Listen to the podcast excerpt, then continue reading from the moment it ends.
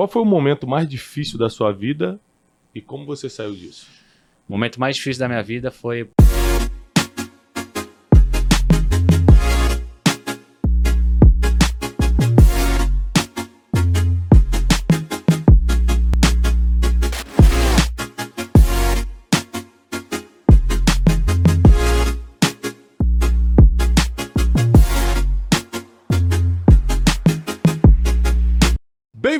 mais um Brunecast. Nós estamos nessa edição, gente.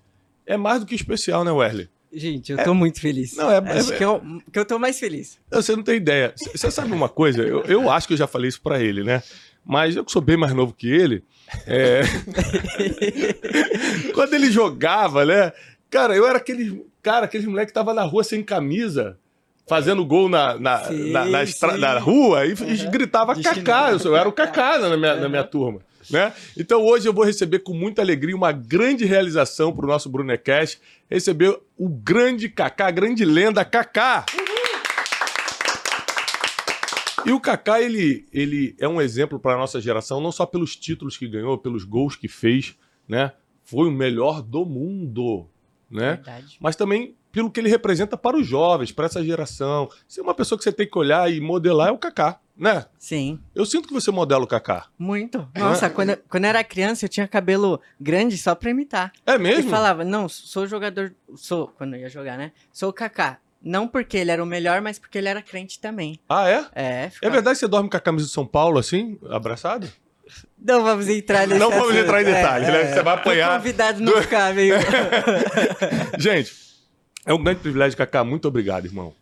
Tiagão, obrigado pelo convite. É, é um prazer estar aqui, realmente. Sou fã, né? Seu, do podcast, estou sempre escutando. Então, uma alegria estar aqui hoje, podendo conversar, bater um papo com vocês, contar um pouquinho, né? Da minha história, da minha relação com Deus, enfim, de, de como foi, de como tem sido a minha, minha trajetória. Tá, eu quero começar com algumas perguntas minhas, pessoais, que eu sempre tive curiosidade desde criança, né? Tá hoje a gente tem, essa, É, hoje a gente tem essa é. oportunidade, né, Wesley? É, vamos Pô, a gente tá um com o. Kaká, cara, o Kaká. Olha só, é, um homem, geralmente, ou é bonito, ou é famoso, É, ou é rico, é. ou é temente a Deus, Ou é inteligente. ou é inteligente. É. O Kaká é tudo ao mesmo É. tempo. Caralho. Não, não, não. Eu parei, eu parei.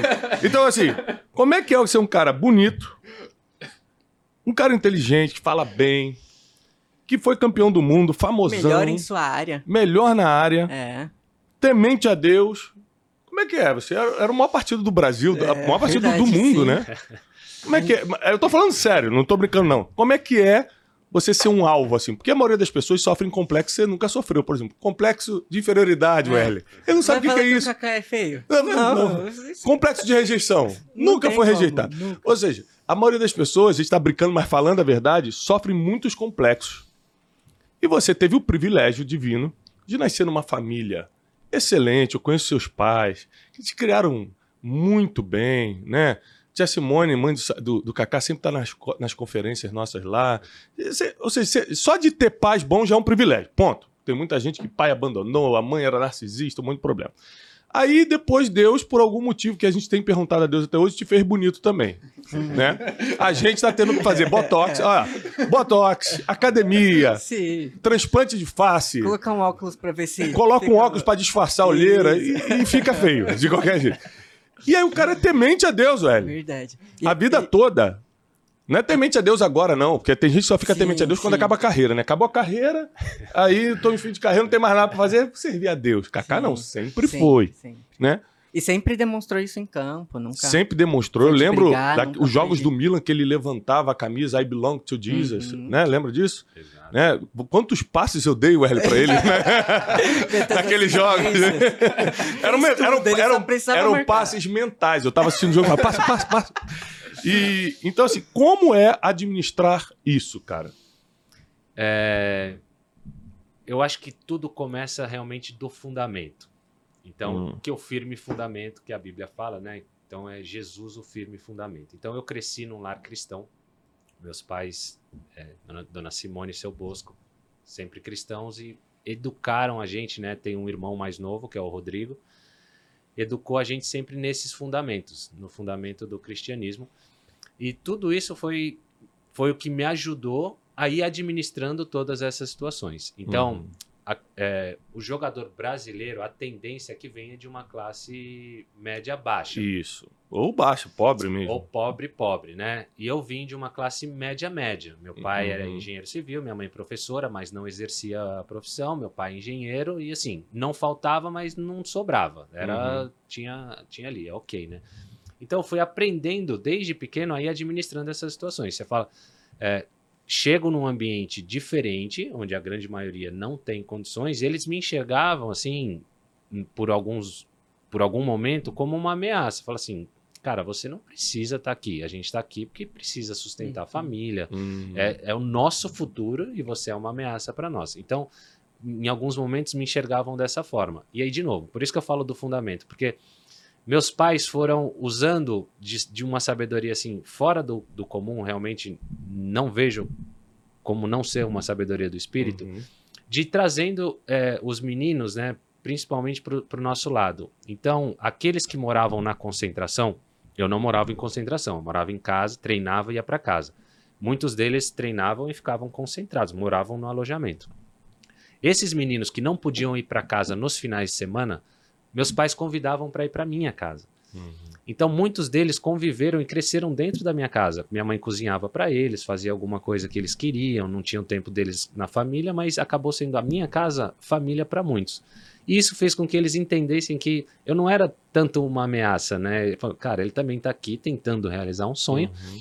mas é, vamos uma competição completamente normal. Então, isso é só para ilustrar um pouco. Eu também tive os meus desafios e fui aprendendo a lidar com cada um deles dentro desses fundamentos que me foram passados pelos meus pais. Uma curiosidade que eu tenho também é que geralmente uma pessoa que vem de uma boa família, que não tem dificuldades financeiras, entre aspas, as coisas estão meio mão beijada, ela não consegue vencer na vida por causa da estagnação. Ela, né? E você vai contra essa realidade, por exemplo, de pessoas que vêm de boa família, que tá tudo na mão, ela não vai querer acordar 5 horas da manhã para treinar futebol, né?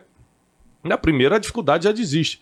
É, o seu sonho era mais importante do que o, o mínimo de conforto que você tinha? Como é que foi para você ser fiel a esse propósito até o fim e se tornar o melhor jogador do mundo? Não foi sonho, foi o amor. Então, parece clichê, né? Falar aqui de amor de novo e tudo Uhum. mais, mas realmente foi o amor que eu tinha e tenho pelo esporte, pelo futebol. Uhum. Então, é isso que me motivava a, a jogar futebol, porque primeiro eu jogava por prazer, Uhum. por amar o esporte, realmente por amar jogar futebol. Aos poucos, aquilo foi virando. Claro, depois eu sonhava em ser um jogador profissional. Aí sim entra essa questão do sonho. Mas sempre foi o amor pelo esporte, pelo futebol. Então, acordava de manhã, treinava com o maior amor e, e paixão realmente, ia lá, treinava. E muitos amigos fizeram outras escolhas e faziam outras coisas. Mas você fala, era um sacrifício?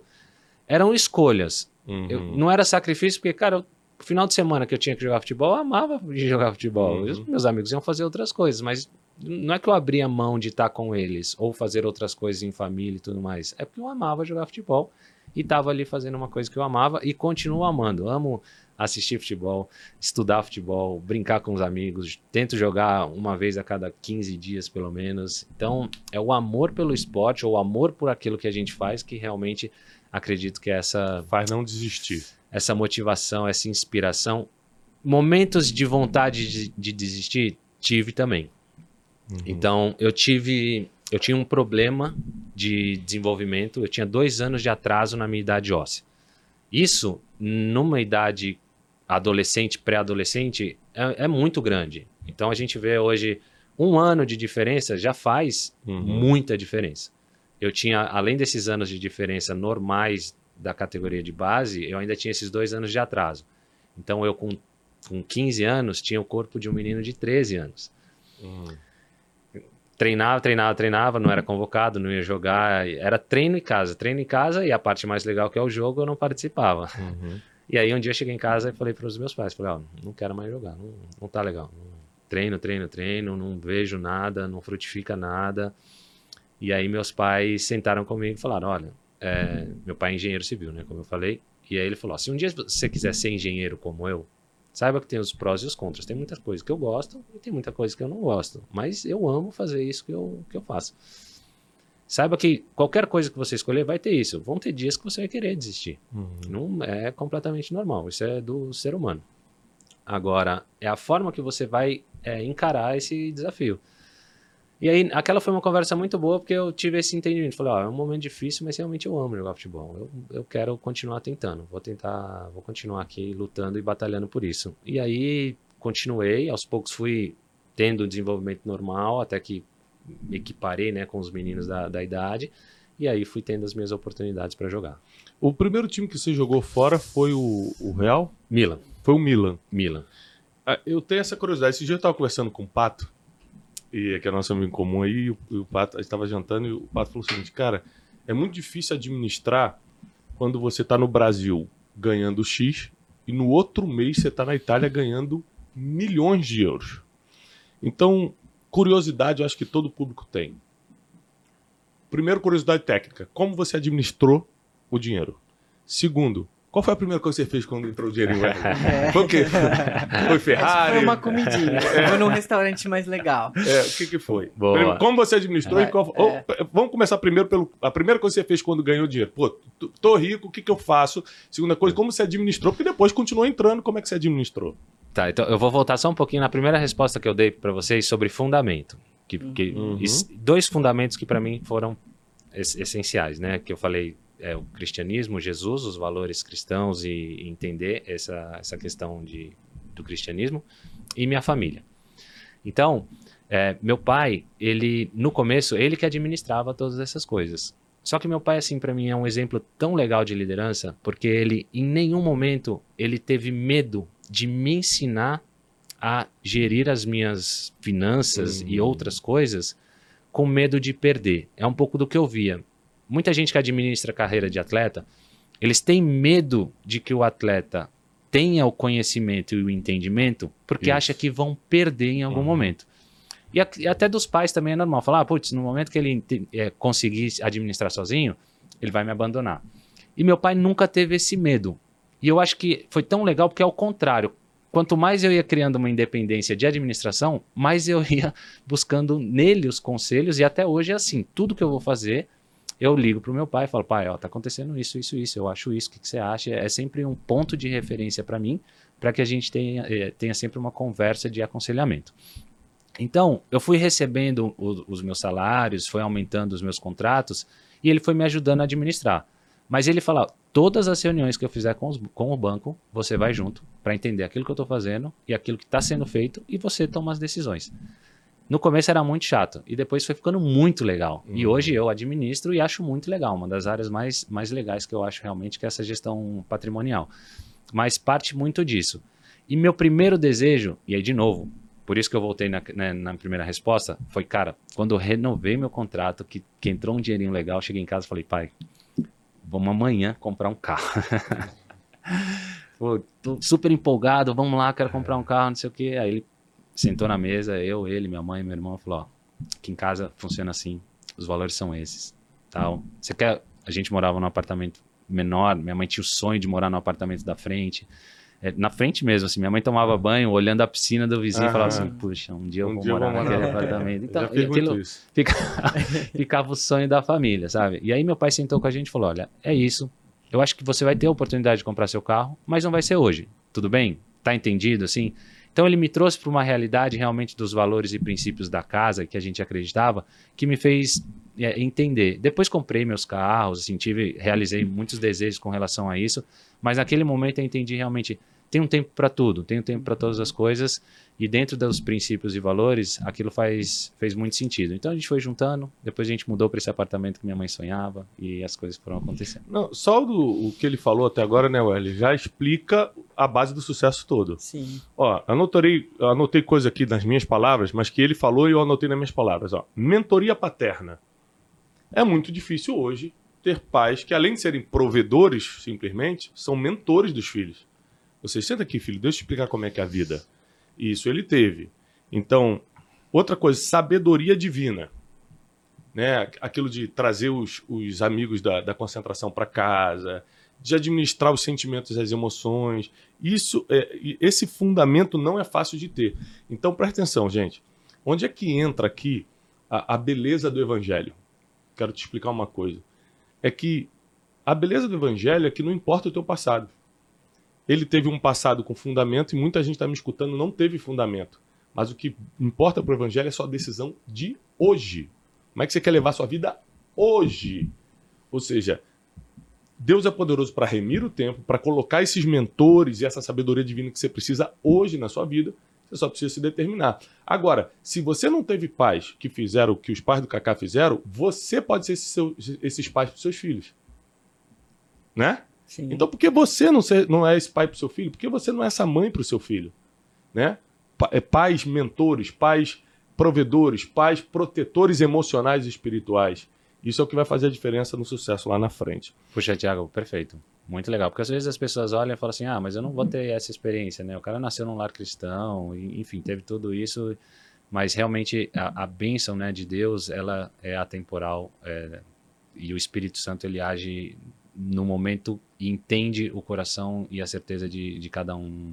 Então, puxa, muito legal a sua colocação. Parabéns. É e o que eu acho impressionante também é que as pessoas acham que a vida do crente, Cacá, Aí eu vou me converter para fugir do problema, tadinho. Ele vai entrar em problema que nem imaginava, né? Então, por exemplo, o, o crente e o muçulmano morrem. O crente e o espírita tem problema depressivo. É, o negro, o branco, o crente, o, ou seja, tudo acontece a todos, diz a palavra. Então, você mesmo tendo fé, você não se machucou? Bastante. Então, Ou seja, você não teve problemas, impasses na sua vida, pessoal, profissional, mesmo sendo crente? O que muda então? Não é a ausência do problema, é a promessa de que Deus estaria conosco todos os dias, até a consumação dos séculos, até o fim do mundo. Então você está escutando hoje um jovem de 41 anos, que é muito jovem ainda, né? É, que já é exemplo para várias gerações, não é para uma. Eu vi esse dia no seu história, você estava Filipinas, onde você estava agora? Na Tailândia. Tailândia, um monte de criança uhum. tirando foto contigo. Que louco, meus filhos. Esses dias eu tive o privilégio de receber o Cacá lá em casa para jantar. Meus filhos viram assim, pai, é o Cacá e tal. Eu falei, se controla, filho, não, não dá a entender que a gente está desmaiando. se controle, entendeu? E é, você tá lá no FIFA, né? Que a maioria das crianças, adolescentes, eu jogo FIFA até hoje, graças a Deus, tá lá no, nos Legends, nos legendários do FIFA. Então, você marcou várias gerações com seu comportamento. Né? Hoje em dia, é, muitos jogadores de futebol escandalizam a geração com o comportamento que tem. Jogam muito em campo e fora do campo eles é, é, fazem mal para a geração, porque ensinam coisas que os jovens acham que aquilo é um padrão de vida. Bebedeira, prostituição, é, gastar o dinheiro com coisas que não, não constroem nada para ninguém, nem para ele mesmo. Então, a gente já, já ficou claro para a gente que essa questão do seu fundamento, da sua base familiar, é o motivo do seu equilíbrio. Você sempre foi um cara equilibrado, por causa disso, isso aqui está claro. Agora, o que eu quero saber é o seguinte: o que, o que a fé em Jesus, o que a fé cristã teve a ver com a sua carreira, se tem gente que não é crente e joga pra caramba também se dá bem? Não, é exatamente isso que você falou. Não é isso que faz a, a, a, diferença no sentido, ah, se eu for cristão, eu vou ser o melhor jogador do mundo. Uhum. Não, não é isso. Tenho certeza que não é essa é a diferença. Você acha que para ser o melhor jogador do mundo, o cara tem que fazer a parte dele independentemente da fé? Tem que fazer a parte dele independente da fé. Tá. Isso aí, o cara vai tem que fazer e vai performar para que ele possa ter os resultados é, naturais. É aquilo que você falou, chove para todo mundo, faz sol para todo mundo. Agora, quem vai plantar e regar da melhor maneira vai acabar tendo os melhores resultados, mesmo que a gente não controle o resultado. Uhum. A gente controla aquilo que está nas nossas mãos realmente. Uhum. Então, o que foi, o que é importante para mim realmente da, da fé cristã é ter todo esse entendimento né, dos valores, dos princípios do reino, da importância de ter um rei diferente do, do, do rei dessa terra, enfim, é ter um pouco mais desse entendimento e aquilo que você falou também, que é o, é o poder da presença de Deus. Hum. Então, a presença realmente, a gente vai, depois que a gente é, é pai, né? É pai, Wesley? Ainda não. não nem casou, não. tadinho. tadinho. Então, para aqueles que são pais, vão entender melhor aquilo que eu estou falando, que é o poder da presença. É, às vezes meus filhos têm algum receio, algum medo, e o simples fato de eu estar perto ou a minha esposa estar perto, não fala nada, não faz nada. Ou às vezes você faz uma oração, alguma coisa assim. Mas o poder da presença tem essa diferença. E é isso que eu acredito que realmente faz a diferença, que é o poder da presença de Deus eh, na minha vida. Amém, é isso aí. Então, aonde quer que eu vá, aonde quer que eu, o que quer que eu vá fazer, é, que eu possa ser realmente um instrumento e levar a presença de Deus comigo. É, é garantia de sucesso segundo os valores dessa terra? Não, não é. Uhum. Jesus orou, passou a noite inteira orando, foi lá, escolheu 12 e um deles era, Era traidor. era traidor. Então, é, é garantia de sucesso? Não, mas é parte do propósito. Então, o poder da presença de Deus realmente é aquilo que, que eu acho que é, é, é o que eu mais carrego. assim. Você acha que a fé, então, nesse caso, não serve para te dar o sucesso profissional, mas serve para a sua vida pessoal, para o seu equilíbrio, para os momentos difíceis, como, poxa, eu estou machucado, será que eu volto? É, a fé serve para esses momentos? Lógico que o objetivo da fé maior é a salvação eterna, que é o que todos nós queremos e é o nosso maior. Não existe busca maior na fé do que a eternidade. Mas, naturalmente falando, no dia a dia, é nisso que ela interfere, na sua opinião? É, é que eu não consigo hoje é, diferenciar ou tirar a fé do contexto total da minha vida. Uhum. Então, a fé, ela é o firme fundamento de tudo aquilo que eu vivo e de, de todas as minhas decisões. Então, ela está integrada em todas as áreas da minha vida. Então, eu não consigo enxergar o meu sucesso profissional que não seja com uma lente cristã. Uhum. Então, tudo aquilo que foi acontecendo na minha vida, eu, eu só consigo ver milagre, milagre atrás de milagre. Desde o momento que eu estreio no profissional até ah, todas as minhas caminhadas, vitórias e derrotas. Então, Wesley, aqui nos bastidores, já estava comentando de algumas derrotas. É, Wesley sempre querendo envergonhar nossos convidados. Então, a- muitas derrotas, não é garantia de sucesso, mas fizeram parte de toda essa, essa experiência minha e esse crescimento de vida. Então, a fé, ela é realmente esse firme fundamento de que tudo aquilo que gira em torno à minha vida é baseada na minha entrega, né? Assim, entreguei o meu caminho ao Senhor, confio nele. E garantia de sucesso, de novo? Não, mas o que for acontecer de sucesso, eu vou acreditar isso. Qual foi o momento mais difícil da sua vida e como você saiu disso? O momento mais difícil da minha vida foi o período de Real Madrid, os quatro anos no Real Madrid. E foi um, porque foi um momento que mexeu muito com a minha identidade. Hum, Ou seja, eu saio do Milan em 2009, eu fui o melhor jogador do mundo em 2007. Então, em 2008 eu ainda concorri entre os cinco primeiros. Em 2009 eu vou para o Real Madrid como um dos melhores jogadores do mundo. No momento foi a segunda maior negociação, meses depois tem a do Cristiano Ronaldo, a minha passa a ser a terceira maior negociação da história naquele momento. E chego no Real Madrid com esse status. Passo quatro anos lá no Real Madrid com lesão, com dificuldades para jogar, sem ter continuidade. Então isso mexeu muito com eu falei, quem que eu sou? Eu sou o melhor jogador do mundo? hum, Ou eu sou, se você der um Google aí e colocar assim, piores contratações do Real Madrid, meu nome tá ali nos primeiros. Uhum.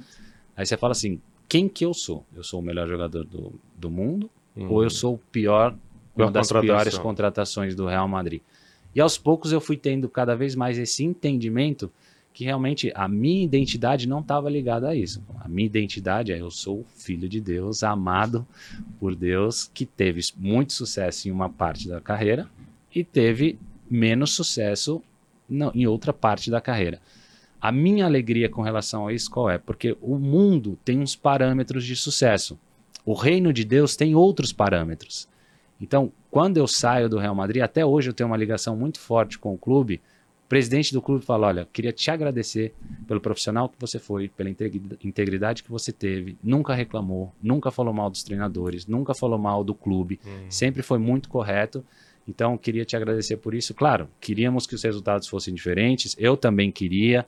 O, a crítica, torcedores, todos gostariam, mas são coisas que fogem ao nosso controle. Você fala, o que, que eu fiz de diferente do que eu fazia no Milan? Nada. Mesmo tipo de treinamento, mesmo tipo de alimentação, mesma forma de, de, de dormir, descansar e de me preparar. Agora os resultados foram diferentes do que Uhum. eu tive no, no Milan. Então, é, aí eu, assim, a minha alegria quando eu falo é essa, porque realmente eu consegui ter, mesmo nesse momento de dificuldade, é, tá centrado ali em realmente é, é olhando, tendo o meu foco em, em Cristo, para que os resultados não fossem só resultados para o mundo, né? Mas fossem resultados para o reino. É, outra coisa também, é, como é que foi jogar com o Cristiano Ronaldo, cara? Cara, foi uma experiência espetacular, assim, é, com ele porque ele é muito fora da curva, né? Nesse É, sentido profissional. É um cara nota 10, assim, como pessoa, como ser humano, é um, assim, muito legal, um menino muito legal. Até hoje a gente tem um- uma ótima relação, muito é, muito boa, assim, uma amizade. Fui em Manchester recente, quando ele ainda estava lá, né? Acabou me convidando para assistir o jogo no camarote dele, assistir com o filho, com a, com a mãe. Depois a gente se encontrou, bateu um papo. Enfim, a nossa amizade realmente é, é muito próxima e eu sou grato por isso, porque eu sou fã dele como, como atleta, né? Como pessoa, pela, realmente por essa mentalidade que ele, que ele tem, Tiagão. Ele é muito normal e é, às, às vezes eu escutava isso que era de brasileiro. Falava, ah, jogador brasileiro conquista muito e se acomoda. Uhum. Não é do jogador brasileiro. Isso é do ser humano. E é Uhum. completamente normal. Aí você vai conquistando, você vai, Vai diminuindo Cara, o vai ritmo, né? diminuindo o ritmo. E ele não diminui. Não diminui, não larga o osso. É meta, objetivo atrás de objetivo, superando aí números atrás de números. Então, essa mentalidade realmente vencedora é, é- é admirável. Tendo em vista a última Copa, eu já vou passar por ele, ele tá doido pra falar que essa coisa, eu tô cheio de perguntas. É que eu tô cheio de perguntas, velho. Eu sou muito fã também. É, tendo em vista a última Copa do Mundo, na sua opinião, quem é o atual melhor jogador do mundo? O atual hoje, você fala pensando em Copa ou. Porque pensando em Copa, Messi, melhor Uhum. jogador do mundo. Isso Uhum. aí. Cara, a Copa do Mundo é uma, assim, cês- é uma pressão tão violenta, tão violenta, que é, ver o cara, né, performar numa Copa da forma que ele performou, não só ele, o próprio Mbappé, cara, tão, É, tão, Mbappé tão jogou novo. Né? Já tinha conquistado uma. O que ele fez na final ali, im- impressionante, assim, ver esses Foi caras. a melhor final de todos os tempos, não? Melhor de todos os tempos. A famosa final de Copa do Mundo. Né? a Não, gente não a dava pra de parar de. Mundo. Não tinha um segundo de. Gol, de, de assim, de ócio. É. Tudo era. Quando você achava que já tava ganho, ele ia lá e. Não, foi toma. impressionante. Não, foi impressionante. Foi muito legal. Então, fora final, de Copa viu? do Mundo, quem seria hoje? Fora de Copa do Mundo, acho que eu estaria aí o Vinícius, Haaland. Acho que o Haaland na É, temporada o do Vinícius Júnior Haaland. tá jogando muito. O Vinícius está fazendo uma temporada espetacular com o Real Madrid. O Haaland está muito, muito bem. Então acho que esses hoje são jogadores ali no, no topo, performando como os melhores do mundo. Agora pode ir, Werley. Gente, eu sou fã, eu sou São Paulino. Então eu tô muito feliz mesmo. É, Kaká, é, a gente sabe que futebol pro jogador é altos e baixos, né? Às vezes ele tá fazendo gol, é o ídolo do time. Aí passa 10 jogos sem fazer gol, o pessoal já, ah, vamos mandar fora, vamos mandar para outro clube. Aí se lesiona, nossa, aí a crítica vai toda em cima. E a gente nunca viu você debatendo com um repórter, criticando, é, dando na mesma moeda. Por que isso? Por causa da criação? É, você vai aprendendo a lidar, né, com a imprensa. E aí tem várias maneiras de você lidar e é assim, o, o que eu fui tendo é, consciência é de tentar entender as críticas, quem é que tá fazendo, de onde vem, tudo mais. Tem um pouco essa essa noção. Vi que a maioria das críticas que me incomodava, às vezes eram críticas que eram é, eram o, o jornalista ou o crítico expondo uma deficiência minha para o público. Uhum. Então aquilo me incomodava, mas não porque ele estava errado, porque ele estava expondo um defeito meu para muita gente. E aí eu falei, puxa, por que, que eu não começo a enxergar com os olhos de outras pessoas também e trago aquilo para a famosa crítica construtiva, Uhum, né? uhum. Então, vou começar. Tem, tem alguns críticos e alguns jornalistas que eu vou começar a usar eles a- ao meu favor. Tem a crítica maldosa, isso tem também, e tem esse lado da crítica construtiva, que foi um pouco do que eu fui aprendendo. E depois é, acabei, até hoje, né? Tenho ótima relação com muitos jornalistas, fui aprendendo a lidar com eles, eles comigo também. Então, eu acho que essa questão de ter a consciência para que lado você quer ir. Assim, que tipo de comportamento você quer ter, como que você quer conduzir essas coisas. Então, ter essa consciência para mim foi muito é, importante. De- De aprender a lidar aí bem com a imprensa, com o torcedor, com as críticas, com é, dinheiro, com a fama, com o sucesso. tudo isso vai sendo um aprendizado. É, e aí, dentro de todos os fundamentos, você vai usando aquilo para tomar a, as decisões. Então, acho que foi um pouco nessa, nessa linha aí que eu fui, fui administrando. Pode, pode. pode seguir. Sem se empolgar muito. tá bom. Só não abraça ele, fala de longe, que você tá doido pra abraçar. Não pode. No final, no final. No final. é, qual que é a sensação de receber o, o prêmio de melhor do mundo? Saber, assim, que você é o melhor do mundo todo. Porque tem gente que, às vezes, compra um carrozinho melhor, já tá... Já se acha. É, já tá se achando. Imagina, o melhor do mundo. É, é muito legal. A sensação é muito boa, assim, de você puxa, aquilo que eu me predispus a fazer profissionalmente, eu sou o melhor, né? Uhum. É, mas é com é muito legal no sentido da gratidão, mas ao mesmo tempo não consigo ter é, o olhar de do individual. Uhum. O, futebol é um esporte coletivo. Uhum. Só conquistei os meus prêmios individuais por ser protagonista de conquistas coletivas.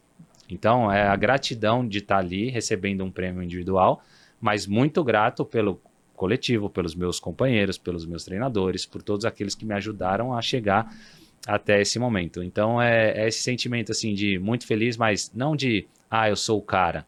É um sentimento, puxa, cheguei no, no topo, conquistei, né? Tive o sucesso que tive, graças a muita gente que, que me ajudaram a chegar, a chegar até aqui. Você acha que a gente tem chance de voltar a ter uma seleção tipo a de 2002? É, eu acho. Eu, o Brasil, é, nós somos muito críticos com o Brasil. Uhum. Não só futebol, em geral. geral a é. gente é uma população que a gente acaba criticando muito o nosso país e, e, e líderes, enfim. Nosso país é muito bom, muito bom. Também eu, acho. Viajei muito, assim, conheço muitos países, morei em quatro países diferentes. O Brasil é um dos melhores países do mundo, sem dúvida alguma no, na, na qualidade, o brasileiro entrega muita qualidade naquilo que é muito bom. É. Então, nossos médicos são os melhores, temos acho. excelentes líderes, temos excelentes pessoas, temos excelentes restaurantes, comida, comida boa, turismo, hotéis, educação, serviços, serviços. Então, tem que criticar para continuar melhorando, sim, mas não ter esse olhar de que, puxa, nosso país é um é, é, é muito ruim. É. Então, o Brasil é muito bom. E aí, trazendo para o futebol, o tamanho que nós temos, olha o tamanho que o Brasil é. A gente está falando em mais ou menos 200 milhões de, de habitantes. A gente ainda, dentro da estrutura correta ou não do futebol, tem essa crítica também. Nós somos um, um país que fornece a maior quantidade de matéria-prima de atleta para fora. Uhum. Se você pegar qual é os maiores países que tem atletas jogando Champions League? O Brasil.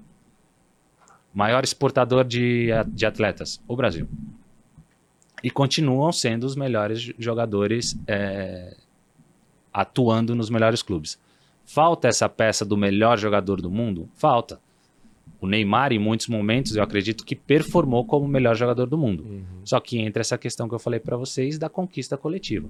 Talvez se ele tivesse vencido a Champions, aquela que eles perderam para o Bayern, o Neymar tinha vencido o prêmio de melhor jogador do mundo. Uhum.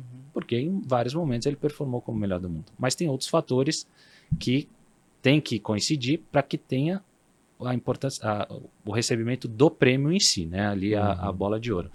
Mas é, acredito que sim, a seleção é, vamos ter e tivemos nessa última seleção com excelentes nomes, excelentes jogadores que estão nos melhores times do mundo. Entre ter os melhores jogadores e, e conquistar, aí tem um, é, então, tem um passo. Deixa eu te falar uma coisa para ver o que, que você acha. Eu tive recentemente tomando um café com um jogador que foi para a última Copa. Lógico, eu não vou falar o nome por causa do, do assunto que eu vou te trazer. E tava lá na última Copa, tudo. E aí eu perguntei, cara, o que que houve? Como é que a gente perdeu essa Copa? E não sei o que. Papo vai, papo vem. Falei, você acha que a culpa foi do treinador? Ele falou, não. O que, que você acha que foi? Ele falou assim, olha, eu não sou um grande especialista, né? Não, não é a minha opinião que vale, mas pelo que eu percebi, é, os jogadores emocionalmente estavam num clima muito leve. Tipo assim, vamos sair hoje à noite para jantar. Amanhã de manhã, vamos tomar café da manhã com as famílias. E o jogo era daqui a um dia. Eu não vi aquela preocupação de, cara, vamos ficar três dias aqui concentrado, só pensando, só. Era a Copa do Mundo e eu vi as pessoas muito relaxadas. Então, segundo ele, e ele mesmo disse, cara, eu não sou um grande especialista para dizer foi isso, mas na opinião dele, o relaxamento de. como se fosse um campeonato qualquer. Ah, estamos jogando aqui um, um campeonato brasileiro é, fez com que em campo desse problema. Tem até aquela imagem do, do Neymar falando, é, chamando a atenção, se não me engano, do Fred. Falou assim: o que você está fazendo aí? Por que você não volta? A gente não já fez. Falta, subir. falta dois minutos, não precisa subir e tal. Ou seja, parece uma distração. Você acha que a vida emocional, você que jogou tantos anos, a vida emocional, o estado mental, ele pode determinar a performance do jogador, mesmo ele fisicamente estando preparado, se ele estiver distraído ou confuso mentalmente, ouvindo de um de três dias de farra, por exemplo, isso realmente rouba a oportunidade? Ah, não tenho dúvida. Não tenho dúvida que essa parte emocional é, é fundamental para o atleta e você vê isso é, questão da confiança. Então você pega o mesmo time com um treinador não performa, com outro performa, você fala, o que, que mudou, cara? Hum. Claro, muda a questão tática, muda a questão técnica e tudo mais, mas o treinador dá confiança ou não para um jogador muda muito. Isso é é questão emocional. Agora, trazendo esse assunto para a Copa em si, são tantos fatores ali que influenciam que você cravar que é um é muito difícil. Uhum. Você fala, não, foi por isso que nós perdemos. É, é muito difícil, porque são N fatores que envolvem toda essa a Copa do Mundo, é a preparação, são os anos ali, é o momento, o jogo. Uhum. Então são muitas. Escalação. Escalação. É, são muitas coisas. Agora, que essa questão emocional hoje é importantíssima, não só no futebol, mas no esporte em geral. Muitos clubes hoje, de outras, é, outros esportes, eles já têm uma área mental mesmo. Da mesma forma que cuida do corpo, cuida dessa parte mental, de, de descanso, de relaxamento, de, de questão de administrar pressão e todas essas, essas situações. E é fundamental, realmente eu acho que isso é muito importante, porque hoje, Tiago, a distração é muito grande. Nós temos muita distração hoje e na palma da mão. Uhum. Então, é, é que antigamente não tinha celular, né? Tipo Cara, assim, na época do Milan, você tá no Milan, você não tinha um, um iPhone na mão. Não, o iPhone, a gente tá nele agora, é o 15, é, não, é o 14. É o 14. Então você traz isso aí para trás, 14 anos para trás, ah. não Faz a conta aí, é, E mesmo assim, começou a chegar mesmo depois do iPhone 3 que começou a chegar pra gente. Assim. Isso, foi 3 É, mas assim, o smartphone, né? Antes disso tinha o telefone. O BlackBerry. É. BlackBerry. Então, em 2002, vou, vou levar pra 2002. Em 2002, cara, pra eu falar com os meus pais, eu tinha que ligar do hotel pro uhum. telefone fixo aqui no Brasil. Falava uhum. com eles em poucos momentos, em, durante os 52 dias que eu fiquei concentrado. Hoje a gente fala com os pais, com a família, com a esposa, com os filhos, cara, é o Segundos, tempo, tempo, é. tempo todo. Isso é bom? Muito bom. Causa uma distração? Causa uma distração. Uhum. Para um atleta que está extremamente focado, deveria né, estar extremamente focado e pensando num jogo de tamanha importância como é uma Copa do Mundo, tudo isso é, precisa ser administrado. Mas não é só no Brasil, todo mundo. Lógico, eu, eu vou te dar um exemplo. Quando eu estou num dia muito importante, por exemplo, Cara, já aconteceu comigo.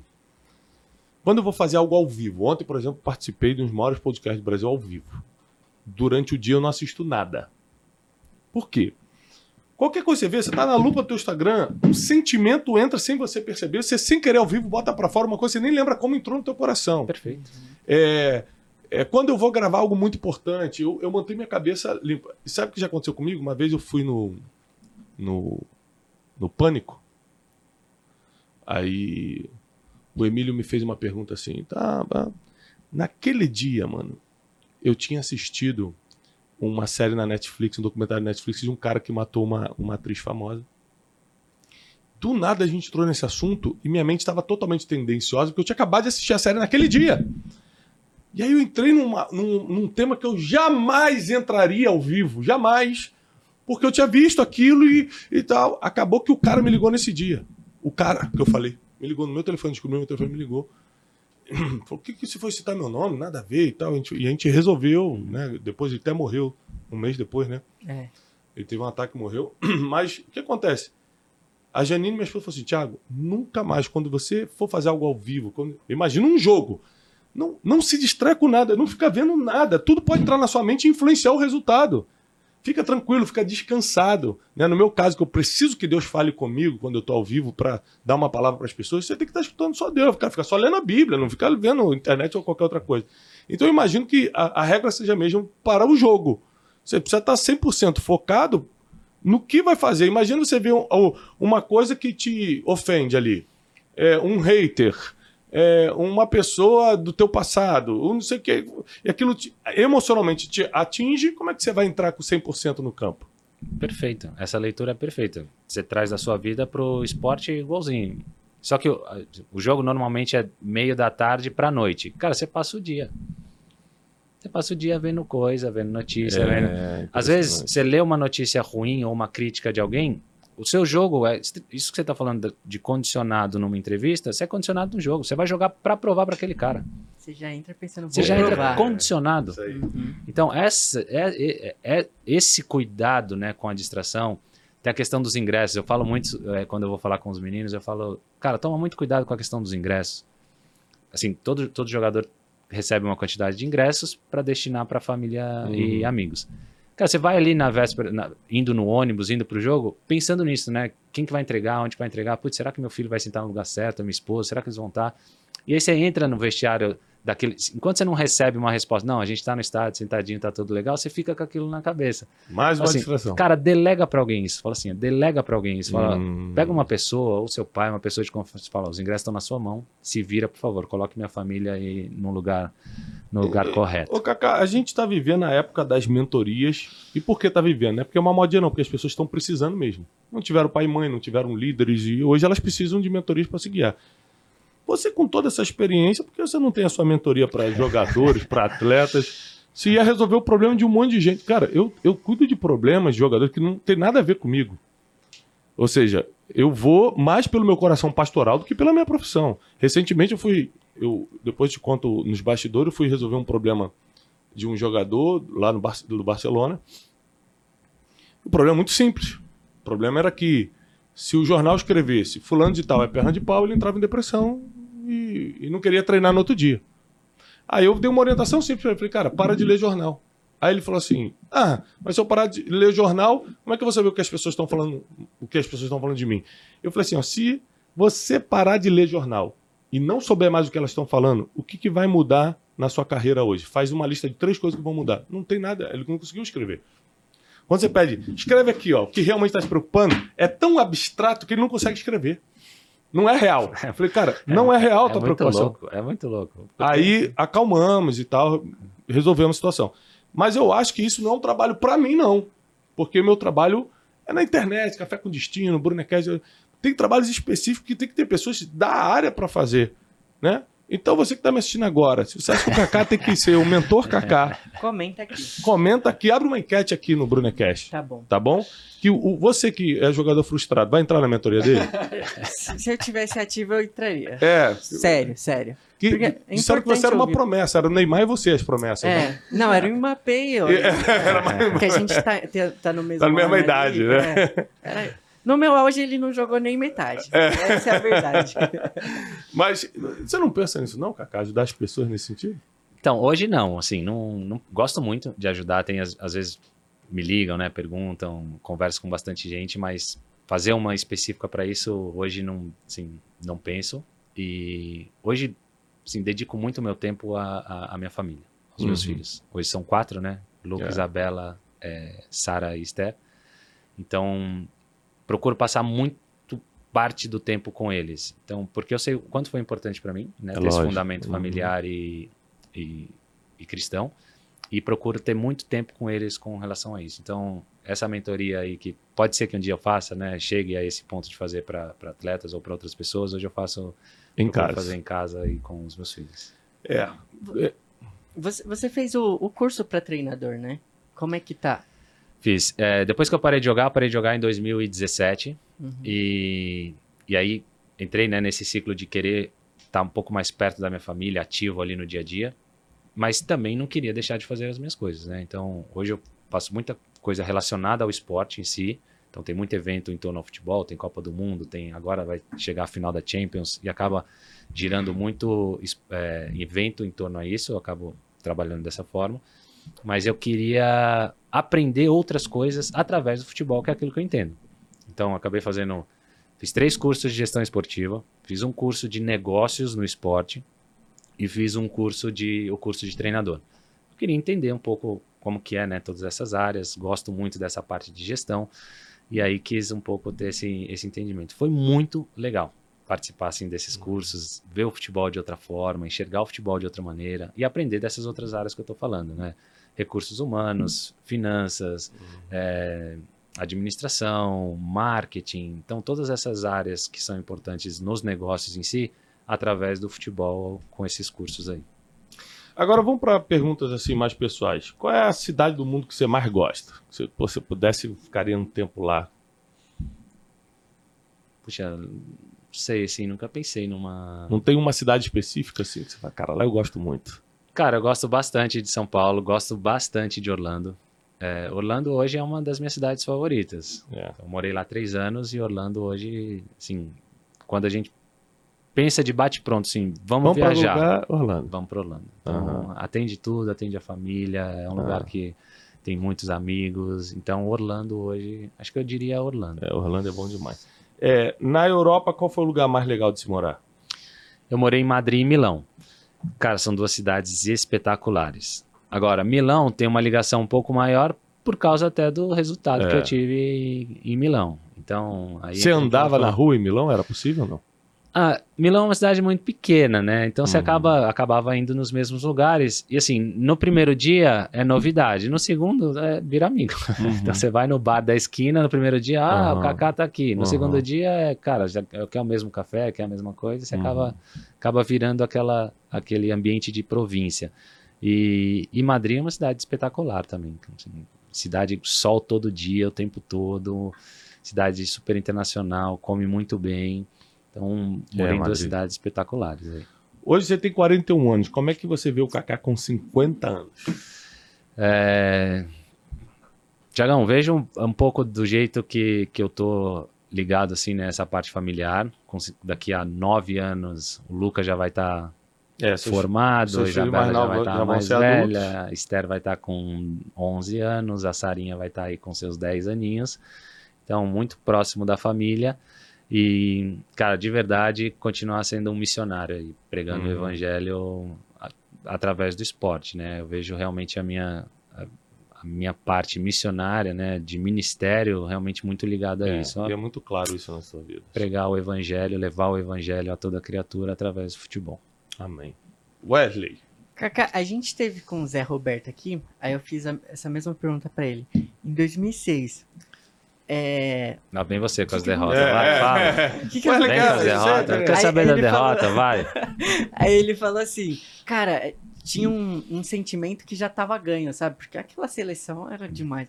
Você não sabe o quanto eu gritei naquele jogo contra a Croácia que você fez o gol. O que, que você acha que aconteceu? Olha, é, com certeza aquela seleção de 2006 é uma das melhores seleções brasileiras, né? Assim, hum. que a uhum. gente já teve. Falam muito da seleção de 82, mas de, de uns anos para cá, até porque está se distanciando né, de 2006, de uns anos para cá, eles têm falado bastante dessa seleção. E acho que realmente é unânime ali a qualidade que tinha naquela seleção. E aí entram alguns fatores né, que a gente vem falando ao longo desse podcast aqui. E um deles, que para mim é importantíssimo, é a preparação. Eu acho que nossa preparação poderia ter sido feita de outra forma. Não é garantia nenhuma de, de resultado. Mas é a chance de aumentar as nossas chances de ter um melhor resultado. Então acho que isso poderia ser é, melhorado. E aí é, é, culpa de alguém? De todos os envolvidos. Então o atleta que poderia ter falado, puxa, não tá legal esse tipo de treinamento com tanta torcida aqui, o ambiente não está muito favorável, da comissão técnica, da organização, enfim, não tem um culpado, é todo mundo que está ali envolvido naquele, naquele momento. Mas cravar de novo, né? Cravar num, num fator, um cara. motivo, é. No motivo era não ter deixado o Henry solto para fazer o gol. É, pra... a, a, última aqui. A última a, mesmo. A última. 2005, é. vai. Ah. Só mais uma derrotinha. Vai, mais uma derrota. É, Kaká, quando que. Como que foi o sentimento de vou encerrar minha carreira? Porque é o sonho, você chegou no seu auge, foi o melhor do mundo. Como que você se sentiu? Quando que é a hora de parar? Fala um pouco pra gente sobre. Eu parei em 2017, né? Foi meu último ano, eu tava com 35 anos. É... E foi um ano muito difícil para mim, o ano todo. Porque eu tava no Orlando City e aí tinha dias que eu acordava super animado e falava, cara, vou renovar meu contrato, vou continuar jogando, quero continuar e, e vambora. Dia seguinte eu acordava e falava, pelo amor de Deus, é o, quero parar de jogar hoje. Vou lá falar com o pessoal do Orlando que eu não quero jogar. E aí entra esse lado emocional, uhum. que é uhum. extremamente é, importante e fundamental. Não posso, não posso tomar uma decisão desse jeito. Uhum. Tô extremamente, tô no extremo Confusa. aqui, extremamente confuso e não vou. Vou ser o profissional que eu preciso ser, vou cumprir com os meus deveres, ser disciplinado, enfim, mesmo dia que eu não quero, tenho que estar lá e vou cumprir com os meus, com os meus deveres. Terminada a temporada, estava é, ali num, num, processo de negociação com, com Orlando, vários clubes aqui no Brasil fazendo sondagens para uma possível volta, alguns clubes da Europa perguntando como é que seria se eu, se eu estaria disposto a voltar, mercado chinês ali super em alta. E aí eu chamei é, minha noiva na época, que é a Carol, que é minha esposa hoje, meu pai, minha mãe, meu irmão e minha cunhada, e falei para eles: olha, nos próximos 40 dias eu queria que vocês jejuassem comigo que a gente estivesse orando, meditando na palavra, que eu quero uma direção de Deus do que fazer nesse momento, que é uma decisão extremamente delicada, né? Não gostaria de parar e depois voltar. Sei que os planos de Deus são muito maiores do que os meus. Se eu tivesse que parar e voltar, se fosse da vontade dele, aconteceria. Mas eu queria tomar uma decisão muito assertiva, assim, estando no centro da vontade dele. E aí, nesse período dos 40 dias, eu fui em Milão e fui em Madrid. Porque eu queria estar nesse ambiente que era Champions League, os melhores do mundo. E assim, eu ainda tenho dentro de mim a vontade de jogar futebol. Provavelmente não vai ser aqui, nesses ambientes, mas ainda está dentro de mim e aonde quer que eu vá, eu consigo realmente ter esse prazer e esse, essa vontade de continuar jogando. Cara, fui lá e não senti absolutamente nada, assim vontade de estar em campo, vontade de estar ali jogando um jogo da Champions. Essa vontade não tinha mais. E aí fui tendo esse entendimento de que realmente meu tempo em campo tinha terminado. Aí chegaram esses 40 dias, chamei todos eles e falei: olha, realmente esse período, acho que meu período de campo terminou e vou anunciar que eu, assim, que eu parei de jogar. E aí nem, nem jogo de despedida eu fiz. Fiz uma entrevista no Esporte Espetacular com o Galvão anunciando a minha aposentadoria, né, ali naquele momento, e super tranquilo. Sente falta? Cara, é muito legal, vou no estádio, às vezes, pô, sinto falta de jogar, mas é uma saudade boa, assim, não é uma saudade de, ah, Dolorosa, queria estar é. lá, ou poderia ter jogado mais. Não, foi super, super tranquilo e, e consciente, assim. Então, Cacá, uma mensagem final para quem está nos assistindo. Se você pudesse dar só um conselho, como se estivesse dando para os seus filhos, para quem está do outro lado da câmera. E precisa, Kaká, eu, eu tô, a minha vida é diferente da sua, mas eu queria que você nesse momento fosse um pai para mim, um mentor e me desse um conselho. Qual o conselho que você daria para as pessoas? Busque conhecer Jesus.